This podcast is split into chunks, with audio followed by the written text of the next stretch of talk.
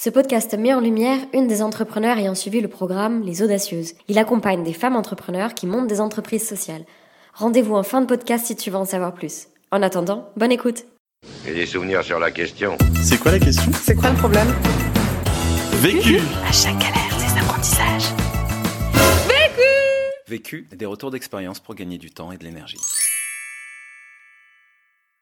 Bonjour, je m'appelle Hortense, j'ai 38 ans et j'ai créé Fleurs d'ici. Fleurs d'ici, c'est la première marque de fleurs locales et de saison qui répond en fait à la problématique qui est que 9 fleurs sur 10 sont importées en France au détriment évidemment des horticulteurs euh, locaux en France qui disparaissent, puisque c'est presque 70% d'entre eux qui ont disparu dans les 20 dernières années. Et en plus, les fleurs qui sont importées, évidemment, sont euh, souvent cultivées dans des conditions sociales et environnementales qui sont déplorables. Puis en plus, après, on les fait voyager en avion, donc elles ont un impact carbone assez dramatique. On fait du B2B et du B2C, donc en fait, on vend des fleurs ils viennent de, chez les producteurs qui sont à proximité euh, de Paris pour l'instant, mais on, on, est en train de se développer au national. Donc ces fleurs sont vendues par abonnement, un petit peu comme une AMAP en fait. Les gens s'abonnent sur Internet et reçoivent régulièrement, soit toutes les semaines, soit toutes les deux semaines, soit une fois par mois, des fleurs euh, locales et de saison. On appelle ça des paniers. En fait, c'est des bouquets euh, qui sont euh, en partie préparés par des personnes euh, en réinsertion. La question. Comment est-ce qu'on peut communiquer et se sentir légitime à le faire quand on n'a pas forcément encore quelque chose à vendre et qu'on n'a pas encore fait forcément une preuve de concept? Le vécu. Quand j'ai gagné le concours des audacieuses, donc c'était en juillet 2016, il y a eu un communiqué de presse dont j'avais même pas connaissance, qui a été envoyé par la ruche, enfin la Social Factory, et euh, qui parlait juste des projets en deux lignes qui faisaient partie du programme d'incubation pour l'année 2016-2017. Et quelques jours après, j'ai reçu un coup de téléphone d'une journaliste qui me dit euh, son nom, mais qui se présente pas, qui présente pas son média, etc., et qui me dit euh, ah, mais j'aimerais beaucoup vous interviewer. Euh, je trouve ça super. Moi, justement, ça fait euh, six mois que je travaille sur euh, la filière du slow flower. Ça m'intéresserait beaucoup qu'on en parle. Et pour dire à quel point j'étais pas du tout dans le bain, cette journaliste, en fait, elle s'est pas présentée parce qu'en fait, c'est un peu la sommité de, du journalisme développement durable. Elle s'appelle Anne-Sophie Novelle et elle bosse pour euh, Le Monde notamment. Donc c'était assez chouette parce que à ce stade, euh, moi quand elle m'a appelée, j'avais vraiment, c'était au stade de l'idée. J'avais pas d'associé, j'avais pas de statut, j'avais pas déposé rien. Premier apprentissage. Ce qui intéresse avant tout les journalistes et puis de tous les prescripteurs, c'est le fait que vous soyez porteur d'une proposition de valeur qui est unique.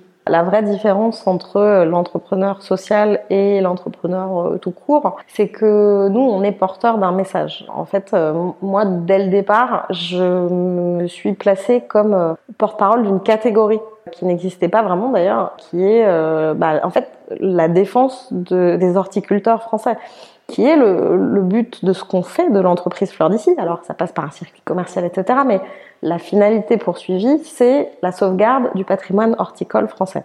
Donc, à partir du moment où on fait ça, nous, même quand on a été voir le Servia, qui est l'organisme qui est en charge de la promotion des produits agricoles d'Île-de-France, ils m'ont dit, bah en fait, euh, c'est nous qui devrions le faire. Donc quand même les pouvoirs publics vous disent, c'est nous qui devrions le faire, mais en fait on peut pas, donc on va faire tout ce qu'on peut pour vous aider, vous vous sentez effectivement assez légitime pour parler comme les pouvoirs publics. Et donc moi mon conseil, c'est effectivement de pas euh, attendre d'avoir euh, des milliers de clients, euh, voilà, faire des chiffres faramineux, euh, peu importe en fait. surtout quand on est sur des projets comme le nôtre qui cherchent à fédérer des énergies et des envies, il faut au contraire en parler le plus vite possible. N'oubliez pas que euh, les journalistes, ils sont toujours friands d'intervenants et surtout d'intervenants nouveaux et de belles histoires. Donc euh, l'avantage qu'on a nous, c'est aussi que on est non seulement on fait du plaidoyer, mais on, on porte un projet. Deuxième apprentissage. Pour se positionner comme un expert euh, du, sujet sur les réseaux sociaux, je pense que ce qui est intéressant, c'est en fait euh, de partager la connaissance. C'est-à-dire quand on est un expert, ça veut dire qu'on se nourrit forcément. Donc euh, moi, je, suis des dizaines, des centaines de comptes Twitter différents en France et à l'étranger qui me permettent du coup de faire une espèce de veille sectorielle sur les fleurs, la fleur locale, mais aussi justement sur l'importation, comment ça se passe, voilà Du coup, je, je reposte en fait. Mon compte Twitter, il a vocation à être euh, une espèce de curation de euh, tous les gens qui suivent le secteur de l'horticulture, mais qui chacun sont spécialisés. En gros, moi, mon ambition, c'est d'avoir le fil Twitter. Si les gens suivent mon fil à moi, ils ont qu'à suivre un seul fil et ils vont avoir toutes les infos euh, un peu intéressantes du secteur. Le fait de, faire de l'agrégation de contenu et de faire de l'agrégation de, de posts, etc., c'est quand même super pratique parce que écrire ses propres contenus, c'est quelque chose quand même d'assez chronophage. Et là, pour le coup, ça demande euh, une expertise. euh, Enfin, moi, je suis pas ingénieur agronome et j'ai pas vocation à être ingénieur agronome et c'est pas ma façon de parler, c'est pas mon savoir-faire. Mais par contre, moi, je suis la personne qui regarde ce que font tous ces gens-là. Et c'est ça ma spécificité. Troisième apprentissage. Une bonne façon de faire du développement, c'est aussi d'aller voir les gens, des potentiels clients, des, voilà, des prospects, d'aller les voir très en amont quand on est justement pas quand on a tout finalisé. Il faut déjà avoir une idée quand même, euh, un concept assez abouti, etc., avec euh, des idées de la façon dont on veut travailler, du process, etc.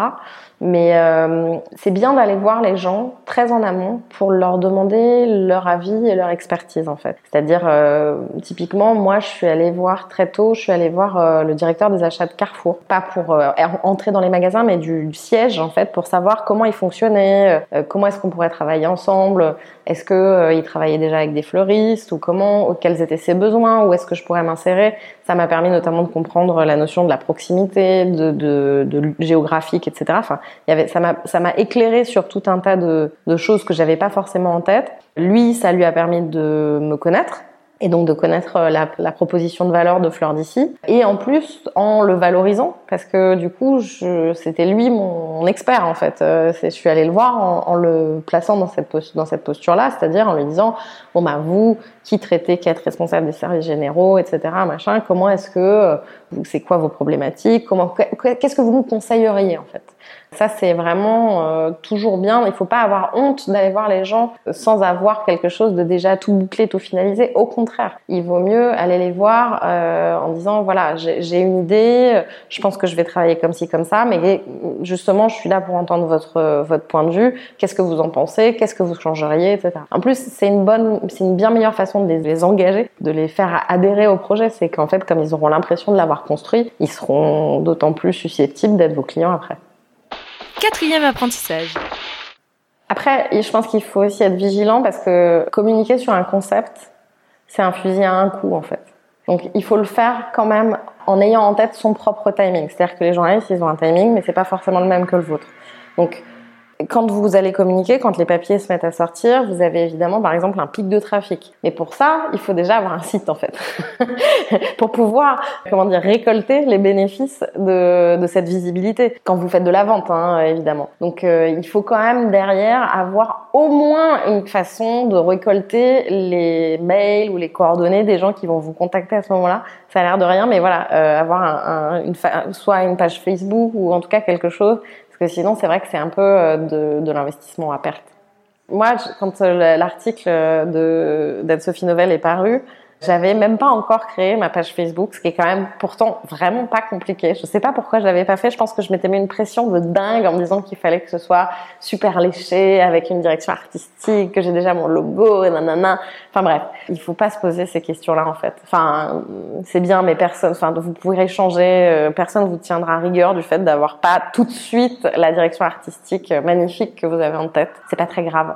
Euh, en revanche, ce qui est grave, c'est de passer à côté des, des possibles contacts euh, et, des, personnes qui sont potentiellement intéressées. Nous, quand on a lancé notre site web, on n'avait pas encore euh, complètement finalisé notre site et du coup, effectivement, il y a plein de fois où on s'est rendu compte qu'on aurait dû euh, mettre en place au moins la, possibilité de récolter les mails pour une newsletter. On n'a toujours pas de newsletter d'ailleurs. Hein, ça fait quand même maintenant le site il est actif depuis plus de six mois. On n'a toujours pas de newsletter. Euh, on n'a toujours rien envoyé, mais on a récolté des centaines de mails de gens qui sont euh, potentiellement des clients ou des soutiens ou quoi. Et ça, c'est, bah, vous verrez, hein, euh, avoir un fichier client, c'est le nerf de la guerre. Conseil pour gagner du temps.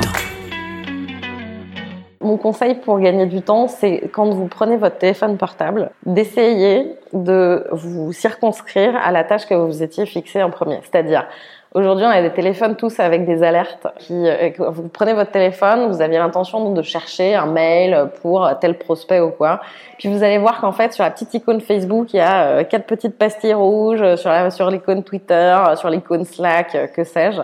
Vraiment, essayez de faire toujours en premier ce que vous vous étiez fixé, ce, que pourquoi vous aviez pris votre téléphone. Sinon, on se retrouve embarqué dans euh, ce truc terrible de, la vie euh, digitale qui est que on saute d'un truc à l'autre et en fait on finit par ne pas faire ce pourquoi on était venu. Conseil pour gagner de l'énergie moi, ça fait partie de ma vie euh, quotidienne, c'est euh, de faire du yoga parce que le fait de prendre du temps pour faire une activité. Mais moi, je fais pas du yoga. Les gens, ils pensent que le yoga c'est un truc cool, euh, détendu, tout ça. moi, je fais un yoga un peu très exigeant qui s'appelle du yoga Iyengar. C'est un yoga où il faut être hyper concentré. Chaque posture, c'est au millimètre, etc. On reste des plombs dans les postures. Enfin bref, c'est très physique. Et du coup, moi, ça m'absorbe complètement. C'est-à-dire que je peux pas penser à autre chose, en fait. Et donc, pendant une heure et demie, j'essaye de faire deux fois par semaine, je fais que ça. Et ça, c'est quasiment comme faire de la méditation, c'est-à-dire c'est une façon de débrancher complètement. Euh, J'ai toujours mille sujets en tête. C'est bien de s'offrir un espace où pendant une heure et demie, vous avez un seul truc auquel penser. C'est le placement de votre orteil. L'autre question. La question que je me pose, mais qu'on se pose toutes les trois en ce moment, c'est comment est-ce qu'on va réussir à faire notre levée de fonds? Vu, Vécu. vaincu. Pour plus de vécu, clique vécu.org. Voilà, ça répond à votre question Vécu. Buy ticket for change. Ce podcast a été réalisé avec les audacieuses. Sais-tu qu'en France, seuls 30% des entreprises nouvellement créées le sont par des femmes, y compris dans l'entrepreneuriat social? Le programme d'accompagnement Les Audacieuses s'est donné l'ambition de faire augmenter ce chiffre en se consacrant à la réussite de projets portés par des femmes. Nous avons souhaité mettre en lumière leur vécu. Pour en savoir plus sur Les Audacieuses, clique sur le lien dans la description. Merci à elles pour leur confiance et la qualité de leurs conseils.